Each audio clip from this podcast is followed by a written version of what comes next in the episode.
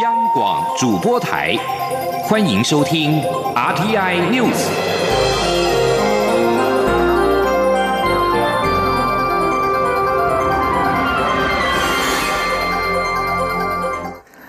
各位好，我是张旭华，欢迎收听这节央广主播台提供给您的 RTI News。实名制口罩混入中国非医用口罩，引发讨论。中央流行疫情指挥中心今天表示，日前海关扣押了八十三万多片标示虚伪 MIT 标章的非医疗用口罩，并强调相关进口口罩并没有流入市面。指挥中心物资组组长蔡寿全强调，相关调查将会在两周内完成，并且对外说明。记者肖兆平报道。口罩国家队进口中国制非医用口罩鱼目混珠事件引发社会关注，整体的口罩管理体系更引发讨论。中央流行疫情指挥中心物资组组长蔡寿全六号透露，关务署在八月十号到九月三号的逐批抽验期间，一共查获扣押了八十三万多片的非医疗用口罩，且强调没有进入市面。媒体询问这批查获的非医用口罩是否有包含口罩国家队，蔡寿全在记者会上表示，在非医用部分当然有含口罩国家队，不过。会后，指挥中心却又紧急澄清，指目前海关查扣的八十三万多片口罩，并未确认有无国家口罩队成员，相关说法是口误所产生的误解。蔡寿全表示，这些非医疗用口罩会被扣押，都是因为涉及 MIT 的虚伪标章，后续在标示以及法律面的为师都已经启动相关程序。他说：“这个。”呃，八十三万多片的这个都是他伪标 MIT 的。那伪标 MIT 当然它会有两种方式，第一个它属于它标示不实的部分呢，大概就贸易局会去裁罚。那它扣它比较在刑事的部分，现在扣押在海关，就会后续。呃，移给减掉来处理哈，查查看它到底呃最后的结果是什么，再来决定这一批货是退运还是销毁哈。在口罩国家队出现鱼目混珠事件后，又有海关扣押未标 MIT 的进口口罩，如何清楚标示也成为民众关心重点。蔡寿全表示，除了有钢印外，目前也正思考如何透过行政管理措施协助民众区辨医用跟非医用口罩。七号就。会向行政院提出报告，待政院核定后就会对外公布。中央广播电台记者肖兆平采访报道。针对卫福部在昨天公布美猪来季限量标准，台北市长柯文哲今天出席活动时受访表示，美猪美牛的问题不在于标准定为多少，而是如何执行。柯文哲质疑政府看报治国，事先没有沟通，先看民间反应，再决定标准与施行细则如何定定，并不是个好办法。记者刘玉秋报道。蔡英文总统宣布放宽瘦肉精美猪与美牛进口后，卫福部也正式公布来季限量标准。除了肾脏低于国际食品法典委员会 Codex 定为零点零四 ppm 外，肝脏、脂肪以及肌肉比照 Codex 标准，另定定其他可食用猪杂碎部位为零点零一 ppm。对此，身兼台湾民众党主席的台北市长柯文哲六号一早出席二零二零台北市城市杯绕。圈赛行程受访时表示，一公斤的台湾猪成本约新台币六十五元，每猪为三十五元，价差有三十元。若再加上运费，市价差也有十五元以上。谁会买美猪？答案呼之欲出。你把运费再算进去啊，反正大概估计起来，在如果到最后了哦，目前的估计了，在台湾市面上的价格。大概一公斤才会差到十五块以上，所以最后随便买一下。穷人呢？柯文哲随后出席民众党地回赖香林会在新竹县竹北市的服务处开幕致辞时，也进一步表示。美猪与美牛的问题不在于标准定为多少，而是政府如何执行。他以过去六年在台北市执政的经验为例，认为政府常常讲了一大堆，却不知道该怎么做。人民若不信任政府，整个计划将无法执行。美猪美牛就是最大的例子。柯文哲质疑政府看报治国，没有事先沟通就宣布进口，先看民间反应，再做后续标准定定与公布施行细则，这并非好。的治理方法。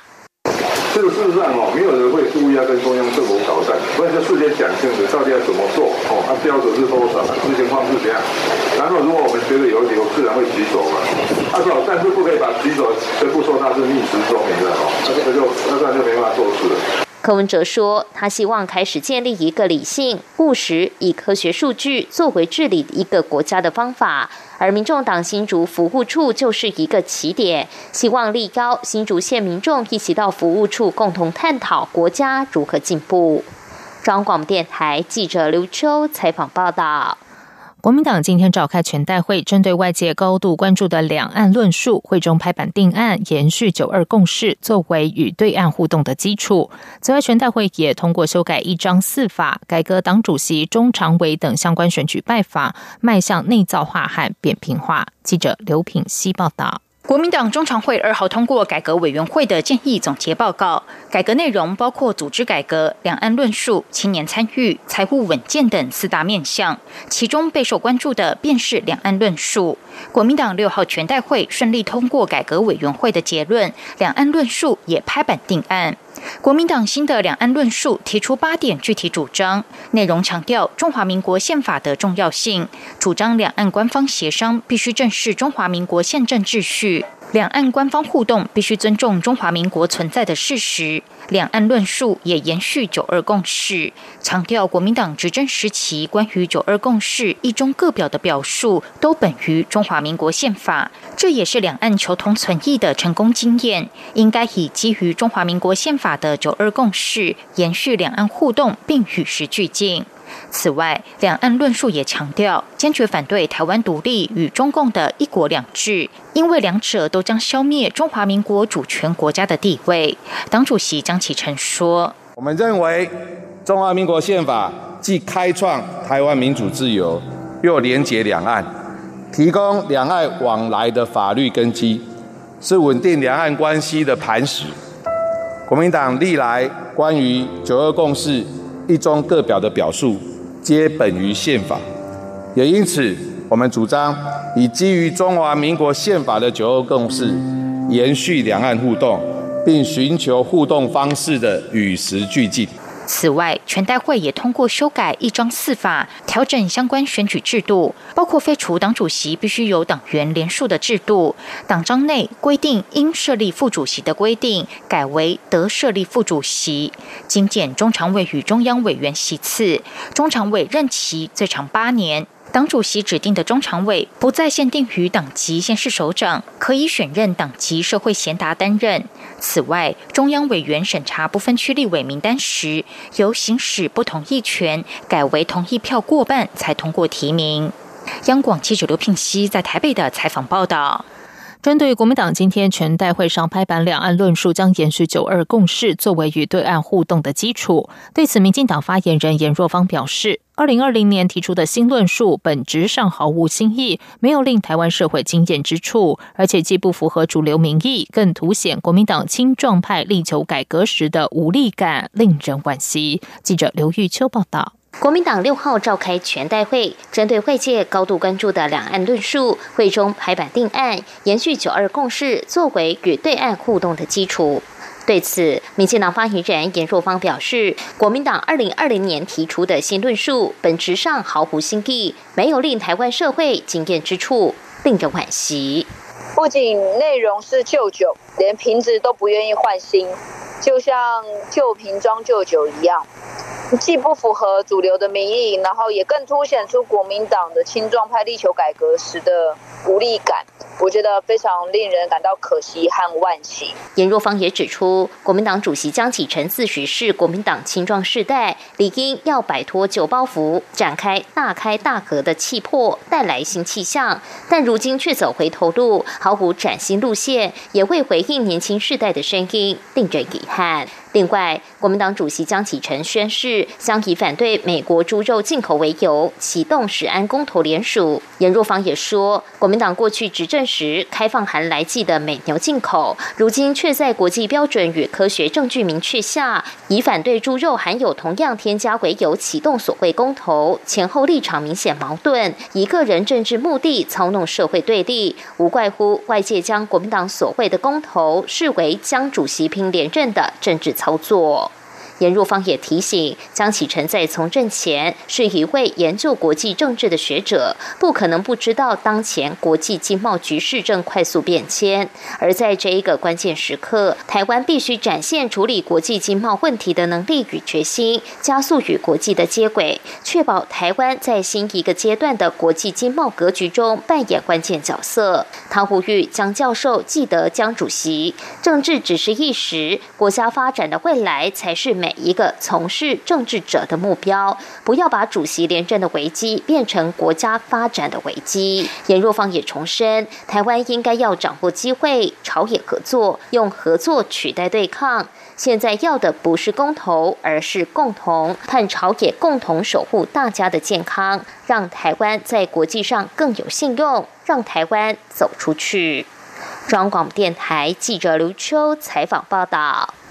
为了纪念西藏精神领袖达赖喇嘛所创建的西藏人民议会，为流亡藏人奠定民主制度的第一步，在台湾的流亡藏人今天在台北举办第六十届西藏民主日庆典。会中除了纪念对抗中国暴政中牺牲的烈士之外，并首播由在台藏人参与制作的达赖喇嘛的礼物影片，纪念这条民主之路。请听刘玉秋的报道。西藏精神领袖达赖喇嘛在一九六零年创建了西藏人民议会，西藏历史上的第一届民选代表机构。西藏人民委员会在一九六零年九月二号选举后也正式宣誓就职。西藏流亡社群将这一个历史性的日子称作西藏民主日。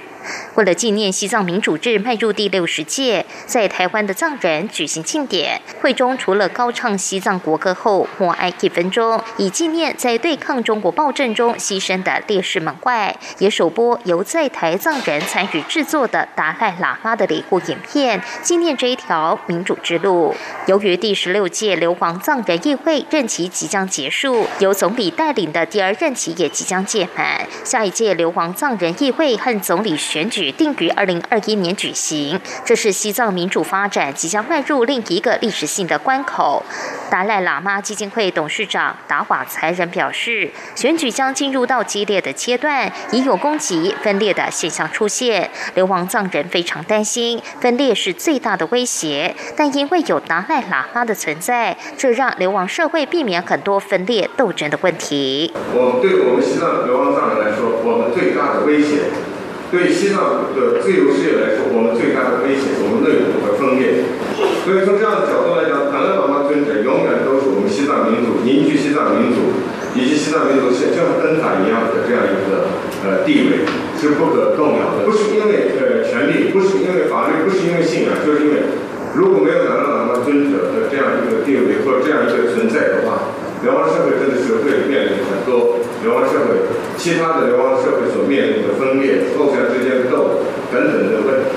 这一场西藏民主日的庆典上，长期关注在台藏人权益的五党籍立委林长佐、民进党立委洪生汉、前立委尤美女与台全会秘书长施一祥等人皆出席与会，力挺西藏。林长佐也特别指出，他在立法院组成的台湾国会西藏连线，朝野政党都有委员参加，他会持续关注在台藏人的权益，也期待在疫情趋缓、解封后，能率团前往印度达兰萨拉。会见达赖喇嘛。中广电台记者刘秋采访报道。在外电消息方面，全球最大网络零售商亚马逊在美西时间五号发出声明，禁止在美国境内贩售外国进口种子。亚马逊是在数千名美国人民表示，在未订购的状况下，收到来自外国寄来的种子包裹，其中大部分这类包裹都是来自中国。亚马逊的声明接着表示，只会准许卖家贩售美国本地的种子。美国农业部七月底公布报告，指来自外国的种子包裹寄到美国人民家中，警告民众不要种植这些种子，以免对美国农业构成威胁。美国农业部对这些来自外国的神秘种子进行检验之后，发现有至少十四种不同种类的种子，包括薄荷、芥末、迷迭香、薰衣草、朱槿和玫瑰等等。以上广主播台，谢谢收听。你是中央广播电台台湾之音。